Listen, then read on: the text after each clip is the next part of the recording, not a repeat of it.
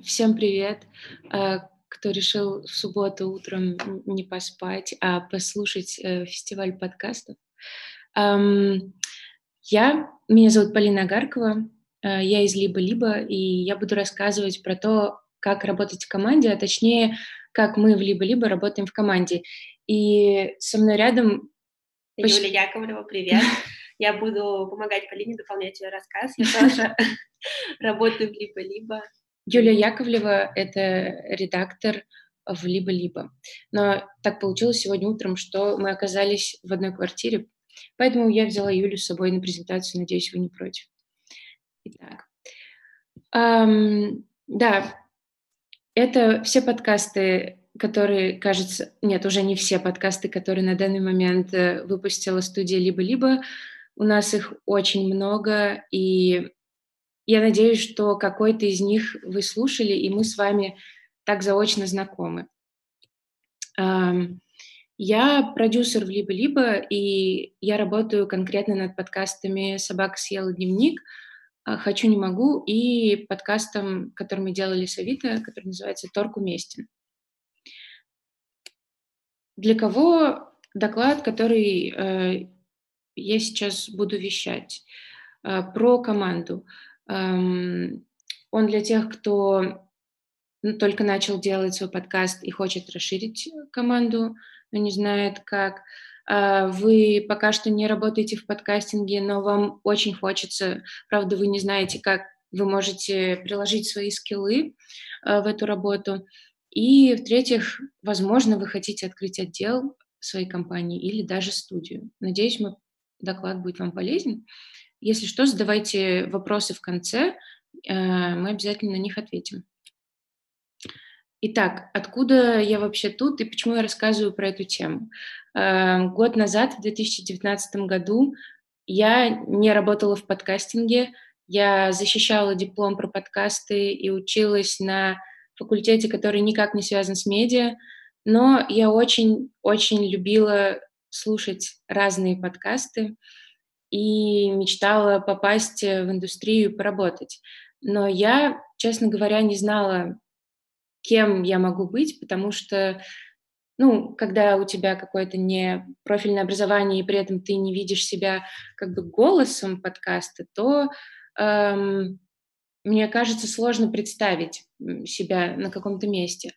А сейчас, в 2020 я уже год э, в либо-либо, и Кажется, я в чем-то разобралась и пытаюсь объяснить вам, как это работает.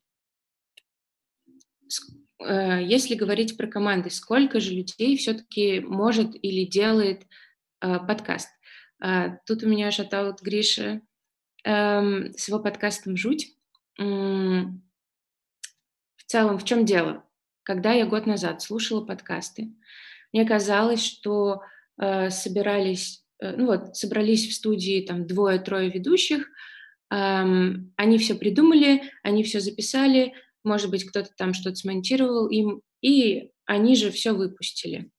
Но оказалось, что часто это не так. Это может быть так, когда один человек работает над подкастом, э, и тут Гриша и его жуть, где он рассказывает э, таинственные, страшные истории про Россию, кажется, я надеюсь, я ничего не путаю, и Гриш действительно один все это делает. Поправьте меня, если это не так. И с другой стороны, вот с одной стороны есть э, такие подкасты, над которыми работает один человек, и с другой стороны есть мой другой обожаемый, любимый подкаст, который называется Reply All. А, мне сложно, знаете, как-то его описать эм, внятными словами для тех, кто его не слушал, но назовем скажем так, что это подкаст про интернет. И вот на то, чтобы сделать один выпуск, у авторов э, иногда уходит там месяцы research а. И понятно, что в одиночку они не могут этим заниматься. И один раз я подумала, господи, сколько же людей работает над этим подкастом. Я зашла на страницу э, на сайте Gimlet, который выпускает этот подкаст, я увидела, что его делают 9 продюсеров. Я подумала, господи, что они там все делают? Почему 9? И это еще не считая там, редакторы, звукорежиссеров и всех-всех-всех-всех остальных людей, э, которые обычно принимают участие в создании подкаста, о которых я поговорю прямо сейчас. Мне кажется, чтобы разобраться в том, кто действительно участвует э, в создании подкаста и сколько это людей, э, нужно разобрать workflow. То есть workflow — это процесс э, работы, разбитый на части, условно говоря. И я буду рассказывать про workflow подкаста нашей студии на примере разговорного подкаста «Хочу, не могу», который я продюсирую и делаю. Для тех, кто не слушал, «Хочу, не могу» — это разговорный подкаст, в котором э, лесбиянка, девственник и бабник отвечают на вопросы слушателей о сексе. Это такой э, реалити-ситком подкаст, в котором эти трое людей травят байки и очень много ржут, пытаются помочь другим людям и никогда им не помогают. И у этого подкаста э, на первый сезон был партнер, это Marketplace Joom. И исходя из таких вводных, э, у меня был такой workflow. Условно я его разбила на пять частей. От идеи всего подкаста до эм, Господи, у меня за иконками не видно, что у меня там написано, простите. Короче, там, кажется, публикация э, и продвижение. Эм, вот, э, когда мы придумывали этот подкаст, эм, мы, в общем, начали, естественно, с разработки какой-то концепции, идеи. Так как придумали мы его внутри сами, мы искали ведущих, которые, которые бы, персонажей, которые бы подошли под нашу идею. А затем мы придумывали, как может выглядеть обложка, какой там будет джингл, и сразу искали партнера под концепцию, под идею на этом этапе. Дальше э, был этап препродакшена, Э, суть подкаста в том, что ребята отвечают на вопросы, поэтому мы начали собирать вопросы вслепую, эм, придумав... а, нашли партнера и начали придумывать уже рекламные интеграции. Дальше у нас был этап записи. Ну, то есть эти этапы на самом деле повторяются от выпуска к выпуску, но если говорить про подкаст в целом, то это так. Э, дальше во время записи мы Естественно, в студии записывали ребят, записывали интеграции. На постпродакшене происходила редактура, э, монтаж выпусков, саунд-дизайн, и мы согласовывали рекламу. И дальше как бы дела не заканчиваются, как знают все, наверное, кто делает подкасты. Начинается самое веселое, интересное э, и непонятное, когда ты публикуешь и дальше делаешь так, чтобы э, хоть кто-то в этом мире послушал твой подкаст. И ты помимо того, что придумываешь, как бы, как его продвигать, ты там еще пытаешься строить комьюнити левой рукой и правой ногой, э, что-то анализировать э, по циферкам, которые ты получаешь. И вот, исходя из этого workflow, э, видно, что есть куча-куча маленьких, ну, как бы маленьких процессов. И в этих маленьких процессах могут участвовать либо разные люди, э, либо ну, один, ну, там, один или несколько человек могут делать э, много разных задач. Как это было у нас, сейчас расскажу. Э, продюсеры подкаста Катя Крангаус и я, э, мы, как продюсеры, отвечаем за продукт просто вот на всех этапах этого workflow, который я сейчас показала. Э, с одной стороны, ты следишь за процессами, то есть все от, знаете, мы придумали такую тему для следующего выпуска, такие вопросы, э, забронировали студию, э, организовали ребят, э, потом все записали, передали звукорежиссеру и так далее, и так далее. То есть от процессов до слежки за качеством тоже на каждом этапе. То есть это, наверное, звучит немножко как control freak, вот, но, в общем, ты, ты отвечаешь, ты отвечаешь за концепцию и слушаешь после, значит, редактуры, после того, как добавили саунд-дизайн и так далее. И Также продюсеры у нас общаются с рекламодателем, придумывают вместе рекламу э, и занимаются продвижением тоже. И анализируют, если, если ты действительно успеваешь еще это делать. Вот. Э, дальше ведущие подкаста, их обязанности довольно ограничены, но тем не менее максимально важны, и без них подкаст бы не был бы таким совершенно. Значит, они должны быть обаятельными, искренними и смешными, и на самом деле просто самими собой, чтобы слушатели их полюбили. Это в целом их главная задача. Дальше у нас есть редактор Юлия Яковлева, которая у меня на ладошке сейчас находится. Юля, хочешь сама расскажи про свои обязанности? Да, я, в принципе, помогаю Полине на а, подготовке к записи. Мы вместе придумываем рекламные интеграции, рубрики, а, продумываем, как будет выглядеть эпизод, какие там появятся вопросы. И также мы можем созваниваться с ведущими перед записью, обсуждать а, выпуск, ведущие должны быть обаятельными, но еще хорошо бы, чтобы они заранее продумали, что они могут ответить на тот или иной вопрос, какие истории рассказать из жизни, чтобы все это звучало живо и весело. А во время записи мы с Полиной или Полина или я по отдельности присутствуем вместе с ребятами в студии, направляем их, а, следим за тем, чтобы все важные моменты были проговорены, чтобы хорошо записалась рекламная интеграция, чтобы как-то банально не звучало в выпуске был начало и конец, когда ведущие здороваются с э, слушателями, прощаются, просят подписаться на наш прекрасный инстаграм э, «хочу точка, Нет, не, точка, точка могу. могу и на телеграм-канал «хочу не могу». Вот. Дальше, после записи, я получаю исходники, э, или э, сама, или с помощью звукорежиссера мы подготавливаем рыбу. То есть какой-то скелет выпуска, который длится много дольше, чем а, выпуск в итоге получается, но уже более-менее эта рыба похожа на то, что слушают а, люди на подкаст-платформах. А, и дальше я редактирую эту рыбу, то есть реально делаю из нее стройный логичный разговор, в котором нету скучных моментов, в котором ответы на вопросы сменяются классными историями, котором я думаю, в какой момент лучше вставить рекламную интеграцию, в какой момент лучше ставить какую-то рубрику, то есть не обязательно то, в каком порядке мы записывали на записи, это будет в том же порядке и в самом эпизоде.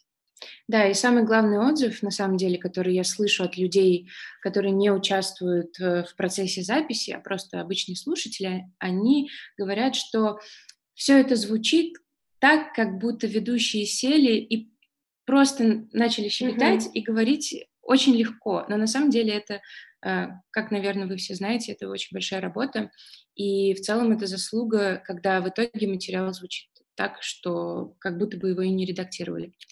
Дальше звукорежиссер, как Юля уже рассказала, э, они взаимодействуют с редактором по поводу уже записанного материала. Э, также человек колдует звук, придумывает музыкальные смешнявки именно смешнявки, потому что ну, звуковая часть, скажем, смысловая часть на редакторе, звуковая часть на звукорежиссере. Дальше композитор снова Ильдар Фатахов. Неожиданно. Мы любим тебя, Ильдар. В общем, задача композитора или саунд-дизайнера придумать уникальное звучание для подкаста, джингл, перебивки и так далее, чтобы слушатель мог точно отличить э, ваш подкаст от другого. Э, в этом принимали участие, как ни странно, еще дизайнеры, фотографы.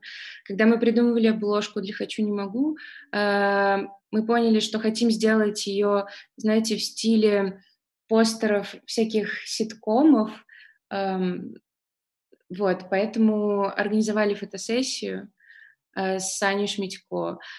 Потом Виктор Ходок все это оформил как бы графически в обложку. Я очень люблю эту обложку. Мне кажется, что э, сейчас мало как-то обложек классных с фотками. Вот, так что вот ловите идею. Дальше у нас есть э, в команде пиар-богиня Настя Чуковская. Она вместе с продюсером думает над продвижением, общается с изданиями, блогерами и вообще делает так, чтобы о нас узнали. Спасибо, Насте, за это, правда. А, дальше есть богиня продаж, Ксюша Красильникова. А, именно она ищет партнеров а, для наших, для наших подкастов, тратит кучу времени, чтобы убедить людей в том, что подкасты — это классная сфера, это классный медиум, что там нужно покупать рекламу, что, в общем, что это супер. Это отличный инструмент для выстраивания репутации бренда. Да, да, да, вот такой аргумент есть. И есть богиня всего, я не могла ее не упомянуть. Э, Лика Кремер — это просто человек, который поддерживает всех на всех вообще этапах э, производства, продвижения того и сего. Э, и это тоже удивительно важная роль. Не знаю, как ее формально описать. Просто классно, когда есть такой человек в команде. А, другие возможные и полезные роли, которые не были упомянуты в связи с форматом подкаста, в связи с тем, что он разговорный. Эм, есть же еще нарративные подкасты, как вы наверняка все знаете. Это те подкасты, когда эм, у тебя есть история, и эту историю рассказывает ведущий, ну или автор. Эм, тогда появляются, тогда workflow устраивается немножко по-другому. И там возникают всякие ресерчеры, которые готовят материал э, для подкаста, расшифровщики, э, фактчекеры. Есть еще такая важная роль, как геро... мы так называем ее внутри героический продюсер. Эм, это человек, который просто ищет героев, букирует их, ну и готовит к записи, может, пишет вопросы для интервью и так далее. И, в принципе, этим списком я хотела сказать то, что на самом деле в подкастинге, пожалуй, найдется роль для всяких, э, для специалистов из всяких разных-разных-разных сфер. И особенно, если вам интересны подкасты, действительно, вы как бы тоже обожаете их слушать, то ну, как бы не бойтесь, что вы ни, никак не примените свои знания для этой сферы, просто идите и предлагайте, и делайте, вы обязательно найдете свое место. Вот. И пишите нам, если вы хотите там, с нами работать, э, будет очень классно. И два последних поинта, на которых стоит, мне кажется, остановиться – вот среди всех тех ролей, которые я только что описала, на самом деле, возвращаясь к началу, все может делать один человек. Но на, но на самом деле все зависит от ваших задач и ресурсов. Кажется, на мой взгляд, базово подкаст могут сделать три человека. Это автор слэш ведущий, редактор и звукорежиссер. Такая триада. Но дальше вы уже или расширяете состав, или сокращаете, как вам нужно. И второй момент – это обязанности лучше распределять по ходу работы, потому что часто бывает так, что мы договариваемся о том, кто чем будет заниматься, но в процессе ты понимаешь, что у кого лучше получается, э, ну, у кого к чему душа лежит, и, в общем, да, можно предварительно распределиться, но дальше обязательно смотреть. Вот, теперь э, я рассчитываю, что вы зададите нам вопросы. Спасибо. Э, спасибо, Эдуард. Вот, пишите, если что, мне в Телеграме и в Инстаграме, и пишите нам на почту Э, подкаст собака либо либо ру, если у вас есть вопросы тоже, какие-то отдельные. Ну или в соцсетях. Вот, сейчас я пойду смотреть вопросы.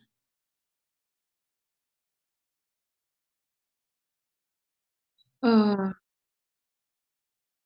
Я не знаю, Гриш, честно. А. Давай, Давай оставим. Да, спасибо. Так, вопросы. Чем вы платите всем этим людям? Эм, мы платим всем этим людям денежками. Удивительным образом мы зарабатываем на каких-то, ну вот, на партнерских интеграциях, на э, партнерских подкастах э, и ну вот. Но это основное, основное ну, на рекламе, и это основной, основной наш источник дохода, поэтому мы платим. А, нанимали по ходу развития и заработка на рекламных интеграциях или в начале вся команда соглашается запускать на добровольных началах. Я не дочитала вопрос, простите. Нанимали по ходу, ну, когда возникла студия, там же было, там была Лика Кремер, Катя Крангаус, Андрей Борзенко и два наших звукорежиссера. Эм, сначала они все работали бесплатно, подкаст «Так вышло», подкаст «Собак съел дневник» первый сезон выходили абсолютно на добровольных началах, э, только на том, что Лика могла со всеми договориться в мире примерно. А, и все ну, по любви это делали. А потом, естественно, когда возникли рекламные доходы, все стали получать зарплаты. Как стать продюсером подкаста? Придумать подкаст? Да, да, есть, э, можно придумать подкаст и предложить, ну, можете сами его сделать, да, или предложить его студии или одной из студий. А, плюс еще как стать Иногда, мне кажется, а, можно пойти на стажировку, например. Мне кажется, на студии вообще есть две схемы. Продюсер может, во-первых, или сам придумать подкаст, как, например, Полина с Катей придумали «Хочу, не могу», и уже под этот проект стали находить остальных участников команды. Или подкаст придумывает, например, автор и приходит с идеей, но этому автору нужна помощь в реализации, и тогда ему подбирают и продюсеры, и редакторы, которые уже вместе начинают над этим а, проектом работать. Да, да, все так. Ну, мне кажется, самый такой понятный путь — это просто пойти постажироваться куда-то в медиа или в студию подкастов. Подскажите, за что отвечает продюсер и во что вкладывает свое время, когда работа поставлена на поток? Вот как бы за все, за все отвечает. Эм, не бывает так, что работа просто поставлена на поток, она сама собой происходит, потому что все время нужно что-то менеджерить. Ну, то есть продюсер часто и во многом это такой менеджер, который следит за то, чтобы все происходило, все случалось. Не бывает такое не бывает такого, что все всегда гладко, все всегда идеально сделали и записали. Ну и отвечает он за конечный продукт и за то, чтобы записи вовремя происходили, исходники записи вовремя передавались редактору или звукорежиссеру, а, чтобы рекламодатель знал, какая будет интеграция и как она звучит. В общем, все, что вы можете представить, все, что может быть в подкасте. За все это как бы отвечает именно продюсер. Да, хорошо. А, как попасть к вам на стажировку? Есть один э, длинный путь и есть короткий. Длинный путь написать нам на почту подкаст собакалибо-либо.ру, хорошее письмо. Эм, ладно, он тоже короткий, простите. И, или можно мне написать в Телеграм, который на экране, и тоже написать про себя хорошее письмо, э, чем вы занимаетесь, почему вы хотите ну, постажироваться у нас, что вы любите слушать и что вы умеете. Обязательно пишите. Девять месяцев назад я пришла на собеседование к Полине, на стажировку либо-либо. И вот я уже выступаю перед вами. Да, видите, какой карьерный рост в да. подкастах. Ну все.